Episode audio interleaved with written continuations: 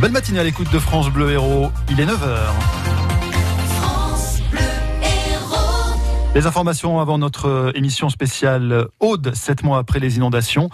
Le jeune de 16 ans arrêté pour une série de viols à Portiragne a avoué hier Sébastien Garnier. Il dit avoir agi par pulsion. Quatre victimes ont porté plainte. La plus jeune, je vous le rappelle, n'a pas encore 10 ans. L'agresseur a été écroué hier. L'enquête euh, se poursuit maintenant pour savoir s'il y a euh, d'autres victimes. Une vaste escroquerie dans le Biterrois. Deux jeunes de 19 et 24 ans ont été arrêtés par les gendarmes de Pézenas.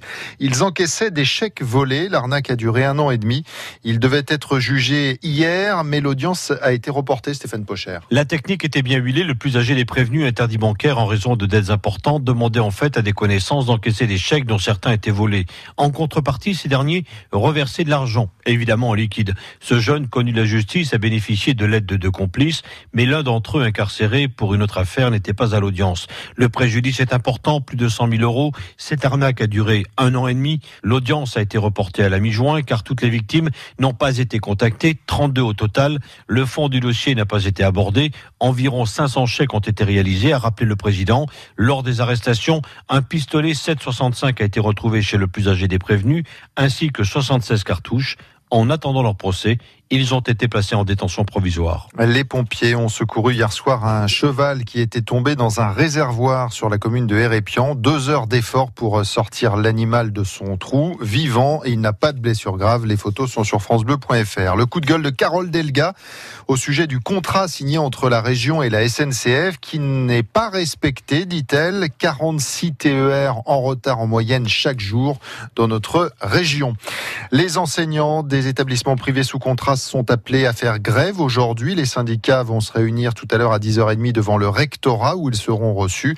Parmi les revendications, l'arrêt des réformes en cours qui entraînent des pertes d'emplois, mais aussi l'augmentation des salaires des précaires. Dans un peu plus d'une semaine, nous sommes appelés aux urnes pour élire nos députés européens. Et toute la semaine sur France Bleu Héros, on vous explique que l'Europe euh, a du bon. On en profite euh, tous les jours à travers d'importantes subventions en Occitanie. Euh, Claire Moutarde, l'agriculture est la principale bénéficiaire. L'agriculture rafle plus d'un tiers de l'enveloppe versée à l'Occitanie, mais il faut dire qu'avec ses 165 000 emplois, elle est le premier employeur de la région. La fameuse PAC reste donc un enjeu considérable. Pour nous, c'est la vigne et la pêche qui mobilisent le plus. Pour la vigne, le temps des primes versées à l'arrachage est terminé. Place désormais à l'irrigation, enjeu majeur pour les dix ans à venir, d'autant plus avec le réchauffement climatique. Des programmes de déstressage hydraulique, de création de réseaux d'irrigation sont en cours pour la vigne initié par la région, mais aussi par le conseil départemental, dans le Saint-Chinianais par exemple. Amener l'eau là où elle n'y est pas encore est capital pour les jeunes qui souhaitent s'installer. Et pour la pêche alors, Claire? Pour la pêche, une enveloppe supplémentaire est disponible pour accompagner la reconversion des zones côtières, pour faire évoluer les pratiques de pêche. On pense notamment aux petits métiers de la pêche, au gros d'Agde ou à Palavas par exemple, et aux conchiliculteurs de l'étanto. À Loupian par exemple, l'Europe a subventionné la surélévation de tables d'élevage d'huîtres sur la moitié d'un domaine. Une technique qui permet de produire des huîtres avec une meilleure qualité de chair, plus propre et vendue plus cher dans un marché haut de gamme. À ces 2,1 milliards d'euros consacrés à l'agriculture d'Occitanie, il faut ajouter les primes versées, elles, directement par l'État pour soutenir les marchés. Et là, la région n'a pas son mot à dire. Édouard Philippe, salut. Ce matin, le recul du chômage de 0,1 point à 8,7% de la population active. C'est son plus bas niveau depuis début 2009. Ça concerne donc le premier trimestre de cette année. C'est le dernier jour pour envoyer votre déclaration de revenu papier aujourd'hui, mais il vous reste un peu de temps pour le faire sur Internet jusqu'au 28 euh, mai. Le décès du manadier Georges Rouquette à Moguio.